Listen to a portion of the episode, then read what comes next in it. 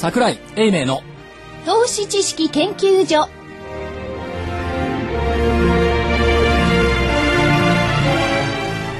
皆さんこんにちは。こんにちは。こんにちは。桜井英明の投資知識研究所、まあ、今日も賑やかにお送りしたいと思います。えスタジオには桜井英明所長、はいこんにちは。そして福井主任研究員、はいこんにちは。新人研究員の加藤真理子でお送りしてまいります。今日はゲストもいますからね。楽しみですね。はい。はいさあ今日のあの日経平均ですけれども大引け。76円76銭高。1万飛び478円66銭。76円76銭高の1万飛び478円66銭となりました。変なこと言っていいですか？はいどうぞ。76円76銭だ。はい。語呂合わせはなろうなろうですよ。何になるんですか？何になろうとしているのか、まさか5万円になろうとは言ってないでしょ まあちょっと行き過ぎですよね。いくらになろうとしてるんでしょうねこの日経平均株価。まあとりあえず1万1000になろうかな、なろうかな。なろうなろう、でも今年のね、あの、皆さんの予想見てると、はい。高い方とも1万2000円内外ですよね。そうそう、あんまりひ、あれ、余地はないですよね。ここから、わずか、えー、1500円ぐらいかな。いやそれははい。前提が年末から年始にかけての、はい。い、わゆる一般の方々のああいうアンケートの予想なんかが当たるという前提でしょ。そうです。外れたらどうする外れたら、上に外れれば嬉しいですよね。でしょ？はい。物事を既成概念で考えると、もう大多数の意見は多くは間違う。少数意見を尊重しなくちゃいけない。で、えー所長は少数意見でしたっけ？私は少数意見、はい。1万3000円から1万4000円。また言言われる。何を言ってるんだお前はと言われでもる1万4000円ってことになったら、まあこれからですね、えー、3000いくらも上なんで、はい。いいですよね。井上康大先生の名作で「明日なろう物語」ってあったでしょああはい。だから明日はなろうなろうって株価が訴えた。1万4000円。なろうなろ今気がついたの？ういやいやいや。あそこへ行くんだと思って。と？なろうってせ 狭いとか思ってた？違うんですよ。違いますよ。いやああなるほど。え？でもね、あのー、里丸さん3分ぐらいかかりましたねそれとは別にね、あの、ちょ中長期的な予想とは別に、やっぱり日本の株式市場は企業実態等々から考えても、やっぱり、いや、安いですよね。どうして？え、あニューヨークの方がすごいね、1万2000ですよ。PR, PR 比べてごらんなさい。あそっかその辺はね1万2000。また、不毛の無駄なことを、ニューヨークダウとなんで日経平均を比べなきゃいけないんですか？うん。でもいや、海なん業界の人っておかしいですね。ニューヨークダウと日経平均を比べなきゃいけない。昔だって日経平均が3万円ぐらいしてた頃にニューヨークダウって2、3000ドルですよ。えそれ比べることが意味ないでしょ。しかも向こう30銘柄、こっち225銘柄。でもっとひどいのは、為替の人たち。パリティとか言って、はい5ドルと米ドルが1対1になった。何の意味があるんだ？えじゃあ何を基準に物事を測ればいいのかって話になっちゃうんですよね。別にそんな、取ってつけてきたよね、確かにニューヨークを取ってつけてきたようなってことを所長が言いたいんでしょうけれどもさんがひねくれちゃって。トピックスみたいじゃないですか。はいニューヨークダウって S&P500 みたいじゃないですか。ニューヨークダウなんて作られた指数なんだから、あんまりだからニューヨークダウばっかり騒がないで、SP500 の方で物事判断しなきゃいけない。大体ニューヨークダウの見通し出してるアメリカのレポートって少ないっすよ。大体 SP500 ですよ。ああ、そうですね。だからそっちに行かないといけない。まあ、日経平均使わないと日経困るだろうから、使ってあげないといけないですけど。うん。まあトピックスって手もありますけどね。うん、だからトピックスの方が、まあ本当はいいんじゃないですかという気はしますけどね。だから昔だとこれ何、日経平均という前はダウ平均って言ったもんね。ああそれ所長から伺ったことありますね、そその昔はララジオ日経っていうか当時のラジオ短波が指数をこれ1年か2年ね短波指数とかやったことあったんですなんか、その昔手で計算しながらやってたらしいですよね。へえ死んじゃうんですよそんなラジオ短波時指数は今日は540円ですそんな時代ですよね多分ね。540とかそうでしょうね。いや、僕も知らないんですけども、その当時は給料が月にいくらぐらいだった数千円だったでしょうね。9000円とか1万円と9000円とかか1万円とか。そういうところじゃないでしょうかね。まあ、それはそれとして、はいえーっと、GDP、アメリカですね、はいこいつが発表になってきますよね。で、えーっと、マーケットが騒いでるのは FOMC がうんたらかんたらとかですね、一般教師がどうとか言って騒いでますけども、やっぱり明日の夜でしょ ?GDP。アメリカね。はい。はい全然話題してないです。誰もね、市場関係者で。いかに目先のことしか見てないか。かといって昨日のね、オバマ、えー、大統領の一般教書。一般教。書。あれもどうなるかどうなるか見なかったです反応あんまりなかったですね。でまあ一応あったんですよ、あの凍結するだとかですね、ええ。それからやっぱりグリーンニューディールを推進するだとかあったんですけども、たださすがにご当地アメリカは、えっと GDP 値については、えっとプライマリーディーラーの調査なんかロイターやってますけども、GDP の伸び率8社で予想して中央値が3.23%、はい。で1月7日に実施した調査で3.10%だったから情報修正ですよね、で昨年の12月の上旬の調査が3.0%ですから、うん、どうなんだろう。3.2を上回るかどうか。大きいですよ日本が1.6っつってる、うんはい、これ、まあ、今年は日本も3%ぐらいねあると来年がね1.6と言ってますけども、だからこれが基準に多分なってくるのかなと。うん。日本の GDP は2月の14日。まあアメリカの場合は GDP より経済と直結するところで失業率でしょうね。為替の人もね、そういう。9%ですよ。超えてるな。い。や、失業率ってい。うか雇用統計ってもともとだってい。い。加減な数字なんだから、それをそんなに信頼してます福井さんの神経とい。うのは、なんでこの番組を1年近くやってて、い。まだに学習してない。このね、学習しない。ってことも結構大事なんですよ。統計は裏切るってずっと言ってんじゃない。ですか。うん、それで主任研究員ですって。まあ、主主任。まあ、主任と新知しか、あ、じゃ大御所がいるあ、大御所。ね。はい。大御所日経新聞に、はい。私の履歴書に。そう、登場してましたよ。えっ、と、大御所で勝手に大御所って呼んでるんですけど、はい、えー、1月25日の日本経済新聞、私の履歴書、えー、商船三井最高顧問の生田正治さんの書かれた私の履歴書に出てきました。はい、生田さんが、えー、経済同友会の国際金融委員会を作った時に、えー、そこに入っていって、その委員会に入っていったら、なんといるのは、えー、南原明、神崎康夫、白川雄二、中原誠の書士をはじめ、そうそうたる金融界の論客が多数おられて、毎回ほとんど本気で喧嘩越しの議論を展開しながら、一つの結論に至ったのは相関だった。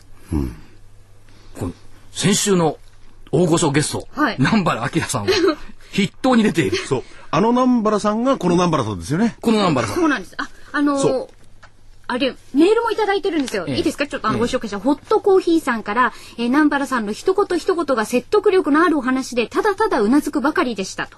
で、歯に気に着せぬ、真髄ついたコメント解説はとても勉強になりました。とか、まあ、いろいろいただいてるんですが、はい、まあ、日本の顔、日本に南原ありと、これからもますますご活躍されんことをお祈りしておりますと。あ、福井さん、圧倒されて鳴りを潜めて。ありがとうございました。言い訳とかあれじゃないですけど、南原さんは、私が質問でもしようものなら、大変なことになりますよね。もう話が止まらいきなり野球のボールが飛んでくるましたで日本経済、でこの日本経済先行き非常にね有料って言いますかいろいろ考えられてね、本当にいいおじいちゃんでしたね。そんなこと言った人ですよ。あの当番組の勝手大御所に大御所ですから。はい。まあ当番もなかなか格調が高くなりました。私たちだけじゃあの 力不足さすがの福井さんも太刀打ちできなくて。はい。ちょっとオーラが全然違いましたね。違ったね。やっぱ日本の進むべき道をあれだけねあのガンと言ってもらうと、目が覚めますよ。目が覚めますね。まあ特に TTP の問題とかそういうのね。はいじゃあそこで目を覚めましょうか。はい。一番目のゲストは白駒さん。はい。本沢誠さんです。どうもこんにちは。今年初めてのね。はい。この、そうですね、今年初めてですね。そうですね。今年もまたよろしくお願いします。よろしくお願いします。えー、厳しい見方。一人頭から水ぶっかけるような見方。まだ冬眠中ですから。はい。えー、ニューヨーク、まあ、先ほども言ったんですけれども、うん、ダウがですね、え1万2000円一時つけると結構。2000ドルね。ドルドル。あの、調子いいですよね。そうですね。うん。調子いいですね。えー 会話になってないです か 全然会話になってないと思調子いいでしょええ。なんか、だって、本田さんいつも下げる下げるっていう基本スタンスですよね。はい、そうですね。ここでまずね、この調子の良さに対する言い訳を聞きたいですね。いや、言い訳というよりも、後の咎めが大きくなるという 作用反作用ですから。うん。そういうことですね。うん、で、例えばね、今もその冒頭言ったんですけれども、ええー、数値を信用するのは何かっていうことでありますけれども、例えばその GDP を見ればですね、ええー、3%とかそういうね、はい、えー、具体的に良くなってるわけですよね。はい、そうすると、あまり落ち込む余地というのは、どうなんでしょうか？いや、これは全然信用できませんからね。私は人を見てものを言ってるわけでね。うんうんうん、バーナンキさんは前から言ったようにね、はい、大恐慌の専門家なんですよね、うん、大恐慌研究ね。ええ、で思うに彼はこの大恐慌本当はね大恐慌に直面してるはずなんですよ。1929年それからね1930年代型デフレ大好きですね。えー、これをね乗り切る。ということでね、うん、歴史に名を残そうとしてるはずなんでね、うん、だからこそ QE2 だとかね、うん、そういう政策が出てきたんだと、うんうんうん、でこれが思いのほかうまくいってるしかしね、えー、前も申し上げたように、これはね、毒を持って毒を制するような危険な政策なんですね。もっと簡単に言えば、デフレの毒をね、インフレの毒で中和するという政策ですから、うん、これ一見今ね、うまくいってるように見えますが、うん、実際にはね、はい、上がってるものってのはね、偏ってるんですよ。うんデフレってのは、あの、まんべんなく安くなっちゃうでしょ、うん、で、次、それを、QE2 等でね、はいはい、これインフレ圧力でね、ま、んべんなく上げられるかって言ったらそうじゃないんですよ。一部ね、えー、商品だとかね、うん、そういったものに集中してしまいますから、はい、これはね、えー、最終的にはね、うん、デフレの毒にインフレの毒が加わってね、両方の毒が回ると。うん、それからもう一つね、やはりね、通貨。うんこれを犠牲にした政策ですから、うん、信任を失う公算大ですよ、うんうん、これを失わないようにこそね大丈夫だと言ってるんですよ。うんうん。で、その、デフレの毒をね、インフレの毒でっていうことになると、まあ、経済的な、はい、学的な話をしてもしょうがないんですけれども、えー、どう考えても、例えば僕個人にはですね、それしか方法がないと思うんですよ。ですからね、方法がないからといってね、うん。えー、いつまでもこの抵抗する、これ私から言ったら無駄な抵抗ですよね。もう大恐慌には一回来てもらった方がいいんですよね。早く負けた方がいいんですよ。負け戦であれば。ところがこの人はね、このバーナンキさんというのはね、歴史で例えればね、諸葛孔明みたいな人ですよ。うん、日本の人で言えばね、あの、なんていうんですかね、あるいはあの、ハンニバルさんだとかね、うん、日本で言えば山本五十六さんだとかね、そういうような人だと思いますよ。うんうん、だからすごいあの、名称ですね、うん、ただ今言ったのもねみんな共通点があるんですよね、うん、国軍としては負けとるんですよ、うんうんうん、途中の戦戦でね頑張りすぎるとね、うん、後の咎めが大きいわけですから、うん早く負けちゃった方がいいと思いますよ。なるほど。でも、ただですね、その1920年代、具体的な、えー、あの、バーンドしたのは30年代ですよね。はい、4、5年、はい、タイムラグがかかるんで。えー、でも、その時と、やっぱり国際環境、協調体制が違いますもんね。いや、そんなことないですよ、やっぱりバラバラですよね。うん、まあ、今、自国通貨安政策なんて言ってますけどね、はい、実態は通貨戦争をやってるわけですよ。うん、表面的にはね、えー、30年代のようにね、はいえーそれこそあの切り下げ競争にならないようなことを言ってますけど、うん、実態はそうやってますから、うん、実態を見ないとダメですよね、うん、口では強調強調と言うけれども、実態はそうあのそんなことないし、それからまあ吉今ねこのやり方うまくやってもね今度はねスタグフレーションのね、ベトナム戦争後のようなね、厳しい形になってきてるんですよね。あというのはねこう戦争負け続けてますからアメリカは、うん、イラクの占領もうまくいってないし、アフガンでも失敗してるし、うん、えー、今注目してるのはねこのこれエジプトですね。ああそうですね。これもものすごい大注目ですよ。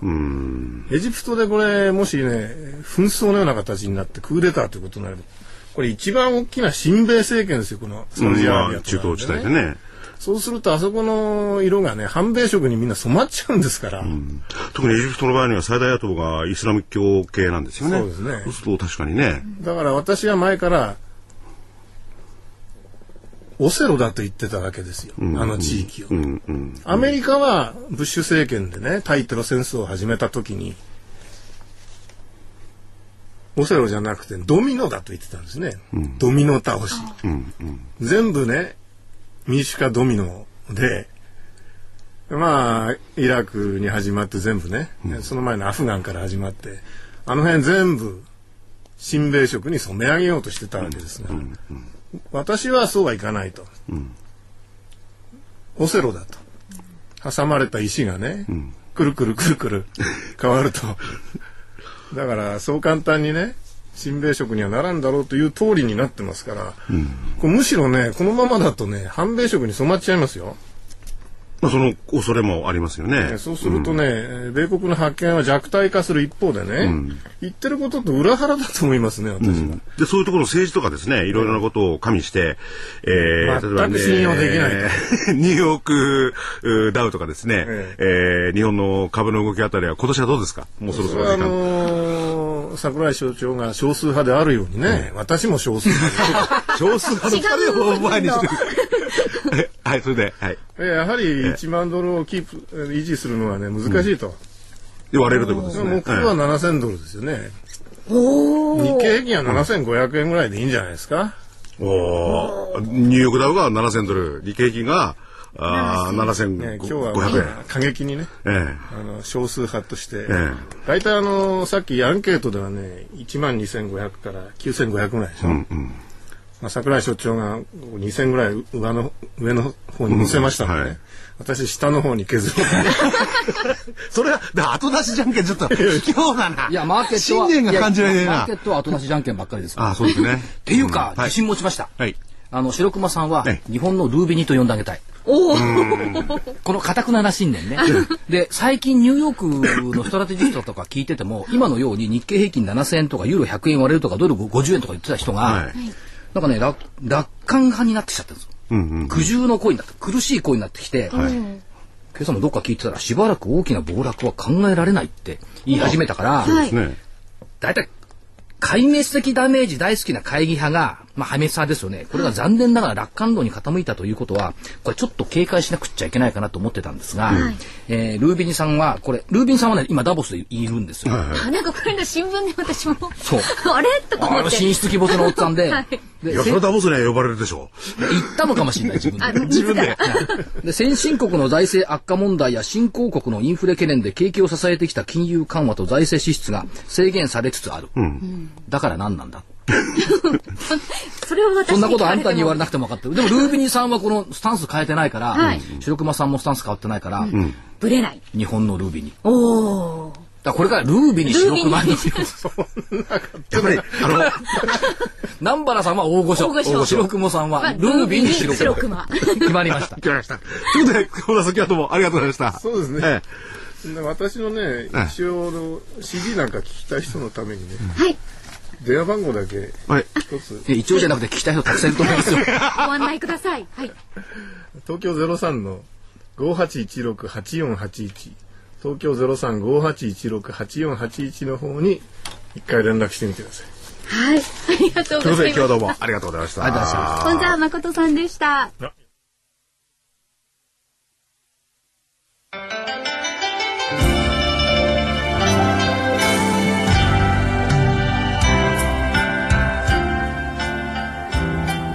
こんにちは。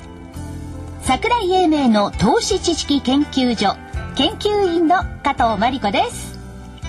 桜井所長の投資知識研究所お楽しみいただいていますか？この番組はこれから株式投資を始めようと思っている方や投資を始めて間もない方にはなるほど株式投資ってそういうことなんだと納得していただきまた投資経験の長い方にもそうだったのかそんな風にすれば楽しくリターンが増えるのかと旗と膝を打っていただきたい。そんな番組です。投資知識研究所の櫻井英明所長は日本の株式の中心地兜町など世界のマーケットカタリストと言われています。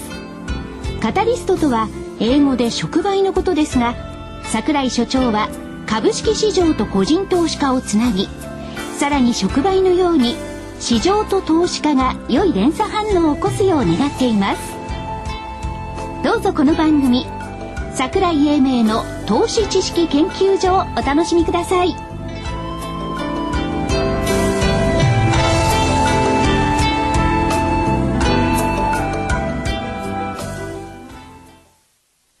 桜井英明の投資知識研究所それではお二人目のゲストをご紹介したいと思います、はい証券コード4571東証マザーズ上場ナノキャリア株式会社から社長室広報担当の土屋千恵子さんにお越しいただきました。よろしくお願いいたします。よろしくお願いします。まあナノキャリアと言いますとやはりあのねラジオ日経 F エクラフチュール W 美容液ですよね。そうですね。はい。はい。あのお客様にも好評いただいてまして、あのまあ今回土屋さんにお越しいただきましたので、改めてこうどんな美容液なのかというここからちょっとね宣伝をさせはいていただくこれだから、ね、福井さんとか私が喋っても全く説得力がない いや、それでも私もあの女性のそのまあ使用者というかはい使っている身からこうちょっとこう土屋さんにいろいろアドバイスいただきたいなと思ってかとまりアナウンサー、使用前、使用後のご感想はいかがですか？あのですね、おあの、なんて言うんでしょう。いい意味で、な、なんていうのかな、違和感がないっていうんですかね、自然な形で使える。そうですね。はい。っていうのが一番の感想ですね。うん。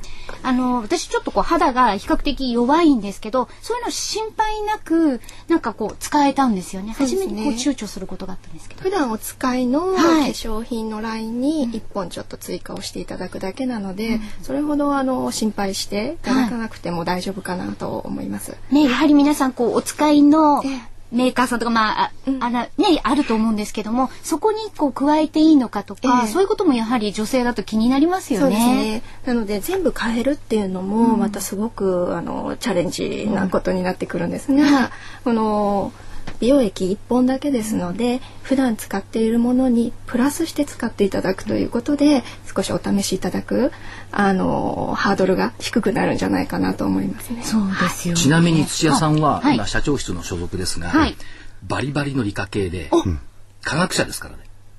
なんかででもこうねあのお顔とか拝見してるととても優しそうで、なんか文系生命ですよね。科学者がみんな厳しい顔してるわけはないですよ。優しい科学者もいあのるんだから。私の先入観というかイメージだと思うんですけど、もうちょっとこうなんかこうキラリみたいななんか ねなんかこうそういう感いや、じだってエクったんですけど。ラフチュール W をお使いだからそういうふうに。それでね、それで、あの肌が綺麗なんですよー、あのー、プラスアルファって言うんですけれども、単にプラスアルファだけじゃなくて、しっかりしたいろいろ効果成分とかそういうのもね、配合されてるんですよね。あのー美白にあの使われているというビタミン C やビタミン E ですね、あとはヒノキチオールというのもあの中に内包していますので、はい。あのそういったものもあのちゃんと中まで運んでくれてそこでゆっくりと除胞してくれますので効果が持続するという効果があります。なんかそのこうとどまってっていうところがそこがね、ねえポイントですすよごいんですよ。要するに、に人間の、僕が言うとね、嘘に聞こえて困るんだけど、土屋さんにそのあ、そうだよ。辺をこそうそうそう。そうですよ。福井さんだと言う前からなんか、怪しいよねんだ俺なそうですよ。ちゃんとしたことを喋ってる。そうです。はい科学者の立場から。はい。あのまあわかりやすく申し上げますと、はいあの人間の体ですね、その皮膚からはい。少しずつあの中に浸透していきまして角層の隅々にまずあの浸透します。はい。でそこからゆっくりと中にあの内包している、そういった成分をゆっくり徐々に出してくれますので、本当に必要なところにそういったものを持続的に長く効果的にあの除胞してくれて作用が持続するということになります。なんかこうお話を土屋さんのお話を聞いてると本当にこう成分が優しく 効果が出てくるような感じがして。なんかこの数日で顔がちょっと若返りましたね。若返った？あのこうどうしてもねある程度こう女性ってこう年齢を重ねてくるとまあししわしみ、ええ。あとあのくすえみとかありますよね。そうですね。結構あの、皆さんの反響をお聞きしていると、塗ると少し明るくなった気がすると言って、それですよ言ってくださる方もいらっしゃいますので。キラキラして言わなくてもそれなんだ。そうですよ。見違えるように綺麗になって、よりこう、桜井所長が惚れるかもしれないです。どうしてこれなくちゃいけない 研究所なんですけど。まだ、まだ日が高いんだからね。それでね、今、あの、土屋さんがね、おっしゃったんですけれども、要するに、そのちょうどですね、あの、一番、さ、最、最、あの、こう、人間の皮膚にある、最、表面ね。表皮。で、その下の方に真皮というのがあるんですよね。で、そのね、表皮と真皮の間に、この効果成分をとどめる技術、これがすごいんですよね。そうですね他のところではなかなかないんじゃないですか、この技術が。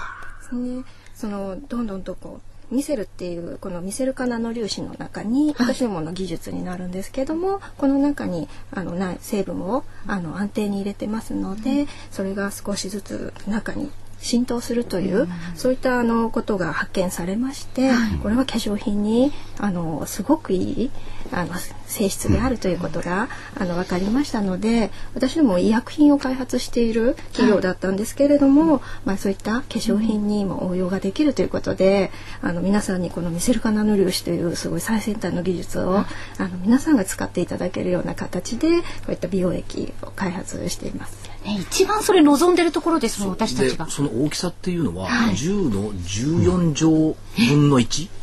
ですね。あの10の 10のマイナス9乗にはなる。マイナス9乗、マイナス9乗。はい。私立文系だからわかんない。全然思い。いやとにかく目で見えないんだ。え、そうです。そうですよね。はい。それだけ小さな粒子なんだ。すごいですね。で、そういう粒子を片間さんなんかも使ってて、どれぐらい使えばいいのかって。そうなんですよ。なんか量ってどうしてもあのね分かってるんですが日々こうねあの、チベット使いたくなるんですよ。大きい人はたくさん使わなきゃいけないし、顔のちっちゃい人はちょっと でいいんでしょうけど、普通どれ、福井さんとかとまりだと3倍ぐらい違います、ね、でも、大体どのぐらい目安にしたらいいんですか？ね。あのー、現在おすすめしているのが、はい、あの、2プッシュから3プッシュ。っていうことでおすすめをしているんですが、はい、やはりあのかなりあの伸びがいい。そうですよね。なのであのそれをどんどん首まで伸ばしていただいたり手にまで伸ばしていただいたり、はい、ということでかなり保湿力もありますので、はい、あの今の時期ですと乾燥が気になる方もいらっしゃいますので、うん、あの本当にそういったところに使っていただいて、あの伸びる量を使っていでも私あの、はい、こうケチってですね ワンプッシュですけど、はい、あの皮も十分ですよ、でもやっぱりあの首にね年齢が出る、手には生活が出ると言いますか、やっぱり女性はね、そこまでこう手入れしていただくと手にはねひび入れとかなんですか？赤切れとか。そういうのならないように保湿しとかないといけない。そうですね。やっぱりあとこの辺デコルテっていうんですかね。やっぱこう今こう開いてる襟のね開いてるもの、夏冬ね限らず、いや私はなかなか着ないんですけどでもそういうの気になる方、おしゃれな方もねぜひ首元のお手入れこのエクラフチュールも50ミリっていう量で結構たっぷりと入ってますので、あのたっぷりお使いいただけると思いますし、あのこの成分もあのかなりあの濃縮してたっぷり入ってますので、はい、あの少しの量でも、いつもよりもたっぷりとした成分を肌に届けてくれるという、あの美容器になりますので、はい、あのケチケチ使っても結構たっぷりと成分が入っているかと思います。ケチケチっていうかそのワンプッシュ、ツープッシュぐらいずつ使ってその50ミリっていうのはどれぐらい持つんですか？そうですね。あのまあこの2プッシュ、3プッシュというものでだいたい2ヶ月から3ヶ月お使いいただけるようにはなってます。と随分経済的ですよね。普通はどうなんですか？この50ミリっていう化粧水だと？一ヶ月うちの妻が言わせるにはね、ちょっとあの、使ったんですけれども、大体ね、他の化粧品の倍、倍持つみたいな感じらしいですよ。逆に他の化粧品の、いわゆる普通の化粧品の半分使えばいいって話。そういうことですそうですね。ですよね。同じ量だったらね。お値段も半分。うん、普通はプッシュでもちょっと今日疲れてるからとかねそういう時にはちょっと多めにね、ね、あの夜とかお使いいただくと効果的ですよね。今はね寒いじゃないですか、今年、はい、で今年からなぜか私、ね、背中とかで痒いんですよ カサカサになって、はい、そういうのに使ってもいいんでしょうけども、でもなんかもったいないのかなという気もするんですけど。本当に少量で伸びるので、うん、本当にちょこっとつけてそれをあの奥様にでも伸ばしていただければ。いいですね。なるほどね。裸にならなきゃいけないわけです。ちょっと恥ずかしいです。それでね、これ、あの、また僕がやると皆さん笑いかもしれないですけど、ベトベトも何もしないんですよね。スーッと入っていく感じ。だからその背中はね、まあ僕が桜井所長にやってやってもいいんですけれども。やってもって言われたらいや、あの塗ってもねすぐにパッと切られたりなんかしてね全然あの違和感ないんですよ。ちょっとね土屋さんに質問一つあるんですけど、今福井さんもそうおっしゃいましたけど、こんなヒゲの顔で塗っても大丈夫なんですか？ちょっと試したことはないですが。このヒゲの上から塗って効くのかなあのね。こう、髭はね、日、日、日当たりじゃねえや、この。日焼け？日焼けとかその防ぎますんでね。その、まあ、何々聞くとはあんまり言えないんですけれどもね。あの、こう、日焼けの、なんかでもいろいろ効果あるみたいですね。なるほど。そう。だからゴルフなんか男性はいいんですよ。日を生やしてない方は。桜井所長もゴルフよく行ってますから。日に焼けるんですよ、夏は。去年真っ日焼けに、まあ、いいっていう言葉。ちょっと日に焼けるの化粧水関係ないいや、でも、塗ってるといいんですか？そうですよ。全然違いますよね、ダメージね、やはり。そうですね。うん、あの、そういったものから、うん、まあ、あまり言えないんですけれど あの、そういった成分を含んでいますので。ということはこれ何女性だけじゃなくってええ福井さんとか私なんかでも使っていいってこと？ね、ご家族で使っていただいていいってそうですすことでね。ね男性の方にも使っていただきたいと思いますので。だからある方は顔に塗る、ある方は首に塗る、ある方はその肩のところに塗る、でえーある方は私みたく背中に塗ろうかな、う ん太もものところもカツカツだよみたいな。そうですよだからどうしてもこう美容液っていうとある程度のこう、ね、年代の女性でも方からっていう感じがしますけど若い方にもねそうですね。はいまあこういったものはあの予防というものがね、必要なので、今は必要ないわと思っている方も実際そのうちに必要になってくる。そうですよ美容の貯金ですもんね。そうですね。いい表現しますね。美容の先やっとけばよかったと思って。いやい今からでも遅くはないそうですよねまだねまだまだ人生ありますそんなので。に老け込んじゃいけない。ねもうぜひあの皆さんにもねこのね良さを、はいね実際にお使いいただいて、はいね、感じていただきたいと思そ、いうます。そこでキャンペーンをですね、はいただいま展開中なんですね。はい、ラジオ日経ではこのエクラフチュール W 美容液5愛以キャンペーンを実施しております。1月31日までにこのエクラフチュール W 美容液をご購入いただいた方の中から、抽選で30名様にもう1本プレゼントしようということでございます。ね。で、あの、プレゼントの方はお届けをもって当選の発表とさせていただきます。ぜひ皆さんもこの機会にね、実際お使いいただいて良さを感じていただきたいと思います。えー電話番号です。お求めの電話番号。東京03-3583-8300。東京03-3583-8300。ラジオ日経の事業部までお願いいたします。キャンペーン1月31日までです。あの、お買い求めいただいた方の中から、えー抽選で30名の方にもう一本プレゼントすると。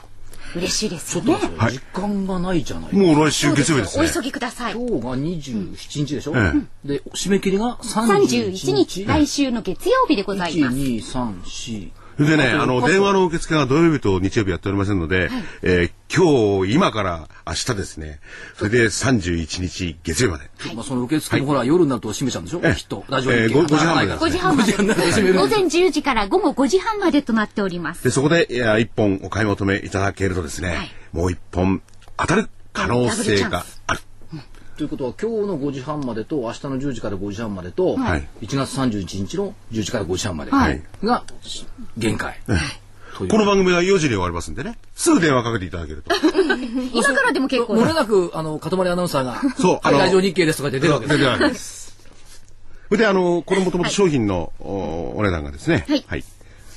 えー、13,650円。それにあの送料をいただきまして、700円の送料をいただきます。合計で14,350円になります。はい。1万4350円2倍使える。お得でですよ。効果成分を本当に、えー隅々まで行き渡らせる。お得ですよね。これ、かとまりアナウンサー、例えばその、例えば家電家電量販店とか行くと、みんないろいろこう、いろいろ訴えてやってるじゃないですか。はいああいう形式で言うとどんな感じなんですか？いどんな感じ？でいらっしゃいませ、いらっしゃいませって感じですか？らっしゃいませ、ナノキャリアですとか言うわけ。でもこれ結構硬いんですよ。要するにね、その東大とか女子いいいいい女子医科大学ですよ。ね女子医大東京女子医大。その東大医学部とかね、そういうところのね、研究成果を生かしてるものなんですよ。そんじょそこらでは手に入らないかもしれない。ラジオ日経で手に入るじゃないですか。はい、そうです。そんじょそこらと言われても。はい。はい。ぜひお電話ください。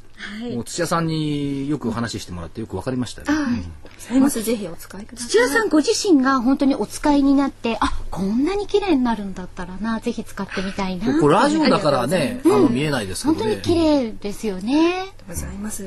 ほら、手なんか見てごらんなさいよ。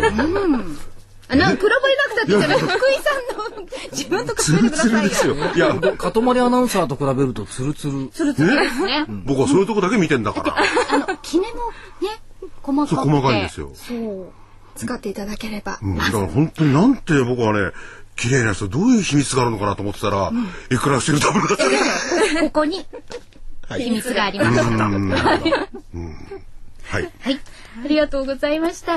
えー今日はナノキャリア株式会社社長室広報担当の土屋千恵子さんにお越しいただきました。土屋さんありがとうございましたもありがとうご。ざいました。ちょっとあのお、お送りする人がいなくてですね、もうこれちょっとスタジオから出られませんので最後までお付き合いいただいてね最後までお付き合いいただくはいはい適当にあの笑ってもらって結構です。ちょっとお知らせが長くなりまして、はいえでも買ってください。人間販売機になってませんか、ストレートですね。ええいや、いいものをやっぱりお勧めするのが我々の使命です。なるほど。はいはい。で、相場の方もいい話をしてですね。何の話しましょう？あ、まあ、まあまず見通し。見通しですね。はい。えーっと、先週結構、おひよって、はい。あ、これ、先週はね、一回下抜けたんですよね。加減1万飛び315円。はいこれ200円台出荷入ってますから、下抜けた。で、上限が1万1057円。これはちょっと無謀だった。で、まあ、そのレンジには当然ながら収まった、というところですね。で、来週を見ていくと、明日から、どんなことがあるでしょうか。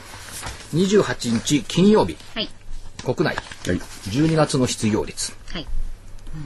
まあ、そうサプライズはないでしょう。アメリカ、第4四半期 GDP 速報値発表。はいこいつがだから3.2より上なのどうなのって話ですよね。はい。それから、えー1月のミシガン大学消費者信頼感指数。これもあの予定にはいつも皆さん入れるんですが、通過してしまえば皆さん忘れて まあ大したことではないでしょはい。う。で、しょうがないから入れたんですけど、週末、サッカーアジアカップ決勝。はい。土曜日ですね。これはね。どこと、ご日本とオーストラストラリアです。これが強いんですよ。どこで？場所はどこでやるんですか？えー、カタール。カタールでやるんですかはいなるほど。まあ、あるそうです。いや、注目ですよ。僕ね、サッカーは全然興味ないんですよ。僕の興味の対象だったらサッカーと株ですよ。あと、いくら普通の W です。だからよ、よ、夜中中、サッカー見てるならニューヨーク見てたらまだ面白いじゃん。もう、えー、でもサッカーも面白いですサよね。ッカーを見つつニューヨークを見る。は？はい。で、あの、予定がそうですね。まあ、はい。31日月曜日、12月の鉱工業生産速報。これ国内ですね。はいからアメリカは12月の個人支出、はい1月のシカゴ購買部協会景気指数、予定があるからしょうがなくしょうがなく言ってますけど、はいまあこれも大したことはないでしょう。2月1日火曜日、もう2月ですよ。早いですね。プロ野球キャンプイン。うん。斉藤選手は日日ハムどうなのかな？こあ来シーズンというか、ですか？いや株価。あ、株価。あ株価。そりゃそうですよ、株の番組なんだから。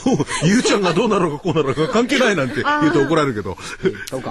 はいそ。れから12月の国内新車販売、まあ、アメリカも販売台数出してますね、それからあ1月の ISM 製造業景気指数が発表になります、それから中国1月の製造業の PMI これが出てきます、で問題は、はい2日以降ですけどもアメリカが中国春節に入ってきます、春節で8日まで休みになるから、ここまでに預金準備率の引き上げだとか、えー、と金利の引き上げっていうのをやってくるのかどうかというのが一つのポイントですよね、まあ期待するわけでもないんですが警戒するわけでもないんですが中国の金利の問題のところを彼らがどういうふうに休み前に処置をつけて休むのかこれがポイントだと思いますね。前回の準備期率のですね、引き上げでもう一段落っていうわけでもないんでしょうかね。いやまだ全然一段落はしてないですか。それからまあ春節ということで考えると、こういうアノマリーが中国にあるんですって春節旧正月の前のい5日間の営業日に株価が上昇する傾向が強い。でこれを何ていうか、はい私は中国語が読めないけども漢字は読めますんで、はい。えっ、と紅紅あそれから包む、それから旅行のこう行くそれから立身弁の情情けうん。紅包む育情、なんてあ。なんて読読むんでしょう。顔パオコじゃおたでしょ。柳さんでも柳さんにでも読んでもらうと分かんな？いそうですね。分かんないけど、いわゆるお年玉相場だああ。で正月は彼らこれから来るわけです今年末そうですね。はい。で今持ち代稼ぎを上海やっている。はい。ちょっとずつほら堅調になってるじゃないですか、だからこれお年玉相場というところがあるんで、えーさてどうなってくるんでしょうか、上海、というのが、まあ、中国の春節に絡んだ話題ですね。で、えー2月の2日になりますと1月のマネタリーベース。これ日銀が発表します。まあ増えているでしょう。から1月のアメリカですね。ADP 雇用統計。はい。早いですよね。もうこっちが出てくるんでしょ、で、アメリカ予算教書が発表されます。はい。で、中国お休み。はい3日、木曜日、豆まき。ああ、節分ですね。今年の節分は、天井かな？何を言ってんですか？いや、節分天井悲願の。いや、今年は洗礼なき時代に立つなんだから。はい。だから、節分天井のアノマリーは多分ないん成ですよ。り立たない。うん。1月高のアノマリーもな成り立たなかった。まあ、ニューヨーク成り立ってますけどね。はいまあ、節分そ、んなことより、豆高いから、あ、そうですよ、大豆ね。みんな、こう、なんていうんですか、今まで10粒巻いてたとこを3粒にするとかね。あと食べる方に。深福が来ないですよ、そのやってると。えやっぱ巻くものは巻かない巻かないと。と豆巻く代わりにグリコかなんか巻いたりしてね。でも拾って様にならない。グリコ巻いても様にならない。それで、えー、豆巻きでしょ？それからアメリカの ISM 非製造業の景況監視数。はい。で、バーナンキ FRB 議長の講演があります。で、ヨーロッパ ECB 理事会。はいまあ、なんとなく動き始めるのかなと。中国が休んでいるうちに。こんな感じがします。4日の金曜日、1月の雇用統計。まあ、ADP の雇用統計で、1月でしたよね。よかったなーって言って雇用統計で期待外れだったのがね。まあ、良かったんですけど、それほどの数字にならなかったってこと17万人、もともと10万人って言ったら17万人とかめちゃくちゃ10万3000人でブーイングしてたらおかしい話ですよね。で、えー雇用統計でしょ。それから EU の主導会議。はい。えーミュンヘンの安全保障国際会議、だから軍事だとか、そういう面がね、多少話題になってくるかな。そういうふうに思っています。そして週末は出ましたよ。愛知県知事、名古屋市長選挙。どうなんでしょうね。ねなんでしょうかね。川村さん、はい。その他諸々の方、おられましたけども、それあんま候補者の名前全部言わなきゃいけない。で、えーっと、株価の見通し、え。はい。えー下限1万飛び257円。そうちょっと下がりましたね。うん。でも、これ1月21日の安値です。から上限1万飛び824円。うん。これもちょっと下がりました。ね。えっ、と、根拠は25日線の4%上に乖離した水準が1万飛び824円。ここで土屋さんに聞いてみたいんですけど、株の番組でね、1円単位まで来週予想させる番組って日本中ないんですよ。すごいですよね。すごいでしょ？これでもうね、外れようものなら、鬼の首を取ったり僕は喜ぶんですよ。当たってると無視するんですよ。でこのところ無視のパターンが続いてましてね。そろそろ。え。え。もう鬼のような福井主任研究員。でい。やでもこのちょっとね来週にかけては、あー予想の数字を引き下げてきたと、はい。やっぱりいろいろありますか？いや、ないですよ、別に。何もないだって、大きく引き下げてきたわけでもない。ええまあそうですね。だって、もともとワイドだったレンジをちょっと狭くしてみただけ。下が100円下がり上の方があーまあ200円弱でしょうかね。200円、はい。ええそんなもんですで、ね今日の終わりが1万400円台はい。でしょ、え1万478ですね。だから下200円。はい。から上が350円。うん。だ1週間のレンジとしてはね、そんなに悪くないでしょ。うんでもこのぐらいだとすればなんか動きがあんまりないような感じがして面白くないですねそうですか。個別はだって、あ個別ノそうそうーキャリアさんの株価見てごらんなさいよ。ねすごかったですね ガンガンガンガンえ、株主割当増資払い込み1万円ですよ。6万円台までガンガンガンガン来ちゃったの。ねえ。あら、投資家の皆さんはもうね、その、なんですか、ああいうボラティリティの高いべ紅を包む行く城ですか、はい。お年玉す。ごいお年玉の詐欺じゃないですね。これ学んだでしょ？投資家さんもだから、今日のば、この番組聞いてよかったですよね。紅包む行く上、お年玉相場。はい。私も知らなかったけど。いや、でも、ナノキャリアさんの株はすごかったな。いや、すごかったらすごいな過去形じゃなくてすごい。はい、それで面。白いんですけど、もう言っていいですか？いいどうぞ。ある雑誌でね、はいあの、去年の年末に出した雑誌で、はい5つぐらい銘柄選んで、今年の注目銘柄っていうのを出したんですよ。その中に、まあ、ナノキャリアさんの注目株を出した。はい。株価は1月いい動きしてたじゃないですか。で、原稿料をくれないのかなと思っていたら、原稿料、すいません、忘れてましたって、払い込みますからって来て、これナノキャリアさんの株価が冒頭したから僕の原稿料出たのかなとか思って思わず。それこそお年玉だった。そうですよね、お年玉になったからね、確かにね。まあ今年の、だから今年の株価にね、期待を非常にしたいなと。だから、あのーだからですね、当たる外れでお金をもらうわけの話じゃないですもんね。もともと原稿料忘れてたからっていそう、忘れてた。そう。今朝になってメールが来た。ああ、原稿料って謝礼って書いてある。謝礼ですもんね。謝礼ってあるんだと思って。うん。だから私はボランティアが多いから。この番組このように。の番組もボランティアだし。ね、福井さん。はい。はい。はい、はい、はい。逆らいません。でしょ？はい。なかなかいないですよ、ボボランティアで番組やってる人って。まあそれはそうとして。はい。あ、そうだ。ごめんなさい今日発売のものがありございました。あの、リスナーの方には宣伝ばかりで申し訳ないのですが、は実は、はいもう一つお知らせをさせてください。桜井英明の投資知識研究所第10弾の DVD が本日発売となりました。2011年、まあ、新年号、娘息子に送る英明の株式投資必勝の7法則、はいということです。えー価格の方が8400円。ね、今日発売ですので、ぜひ皆様、ね、ご覧いただきたいと思います。はい。これはね、これで10本目でしょ。そうです。第10弾。10弾10本やったんですけど、はい私が言うのもなんですが、はい一番の傑作。それを、あの、内容、面白す、あのですね、あの、ちょっと言っちゃいますとね、実は収録の途中で、かとまりアナウンサーが、あまりに笑い転げて、思わず停止しそうになったんです。いや、それは所長もで、私も、ニヤニヤされてる。いやいや、話題が止まんなくなってどうしようかと思うぐらいのはい。場面が何箇所かあってですね。それあの、内容もいいんですよ。決してこれお笑いの DVD じゃないです。そうじゃないですよ。内容ちょっと説明してる。説明してくださいと。いやでも、まあ、7法則ですね。はいどの辺まで皆様方においや全部言っちゃって。よろしいですか、うんまずはですね、1日は24時間ということで、情報を効,、まあ、効率的に入手しようというその方法、入手法ですね。そして、あとは次は企業を知らなくちゃいけません。企業実態把握法。そして、銘柄選択法。で次はまあ、証券会社などの、まあそういうね、選び方。ここはね、ネット証券かか証券マンかか涙なくしては見れない。で涙ってのはね笑いすぎて涙が出る。で、これはまた本当のこと言ってるからね、はい娘さん、息子さんのいらっしゃる方、まあ、いらっしゃらなくてもご自身で見てもいいんですけどね、はいい、いですよ。そうです。あと、まあ、続きますと、投資計画を作りましょうというはい投資行動法。はいそして、まあ、損切りとか、利益確定のポイント、自己欲管理法。この自分のね、気持ちをコントロールするのってすすごく難しいと思うんですよね。この辺はね、とうとうとね、語ってますよ。はい。はい。えそして、まあ、儲けたお金をどう運用するか。というようなことまでの7法則。はいそれにプラスアルファで、桜井の秘密の法則11条っていうのがあって、そいつが入ってるんですよ。はい。で、あの、この7つつけたのは福井さん。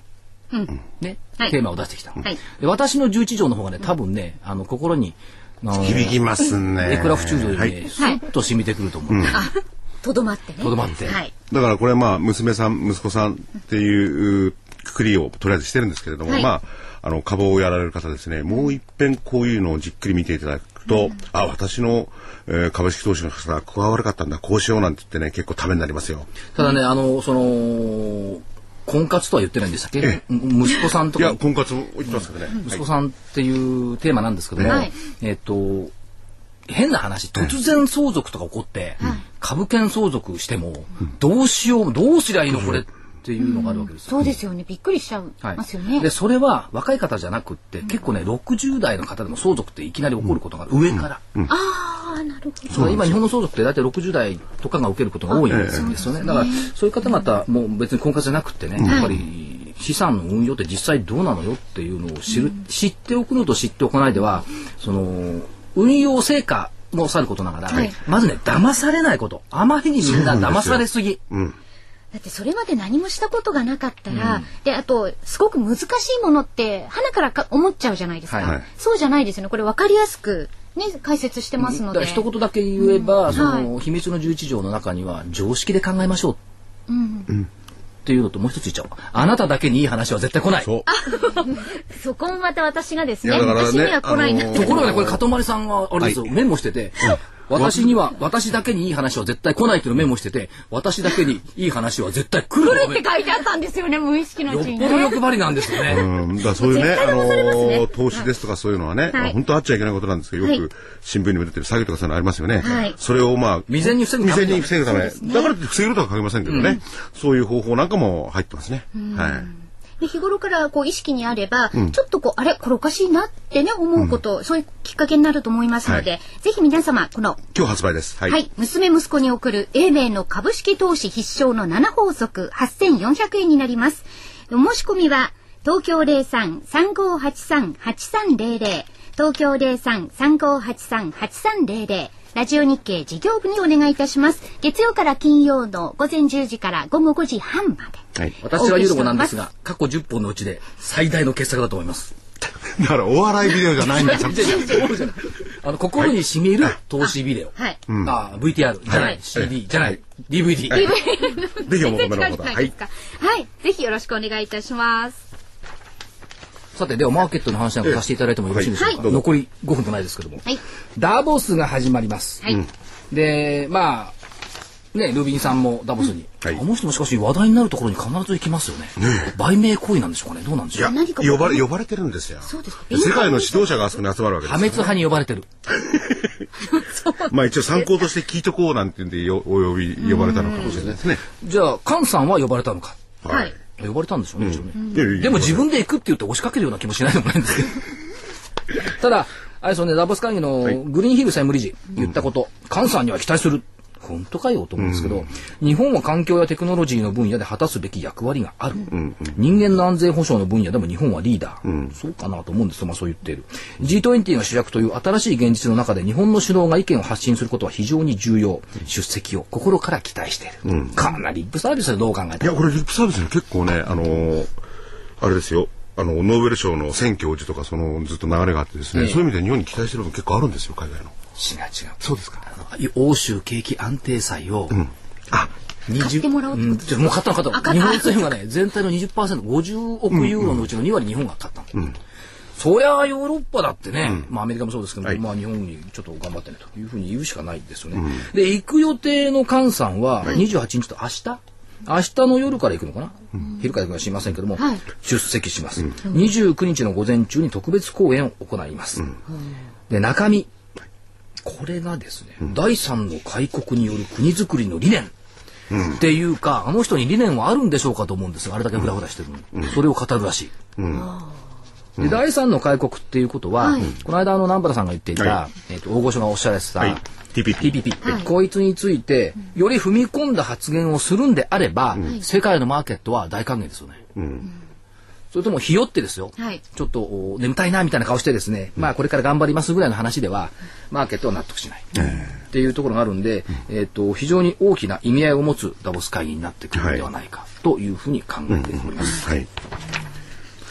だサッカーなんか見てる場合じゃない。ダボス会議見てた方がよっぽど役に立つんですよ。これなんかどっかで中継をしないですもんね。ラジオ日経で、あ、私たちダボス行って生中継したいですね。もう間に合わないけど。どうもないですねもう間に合わないけどえ。来年は投資知識研究所遠足ダボスでダボス遠足なんですか？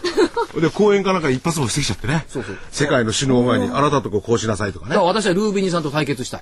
おお何語で？え日本語。日本語？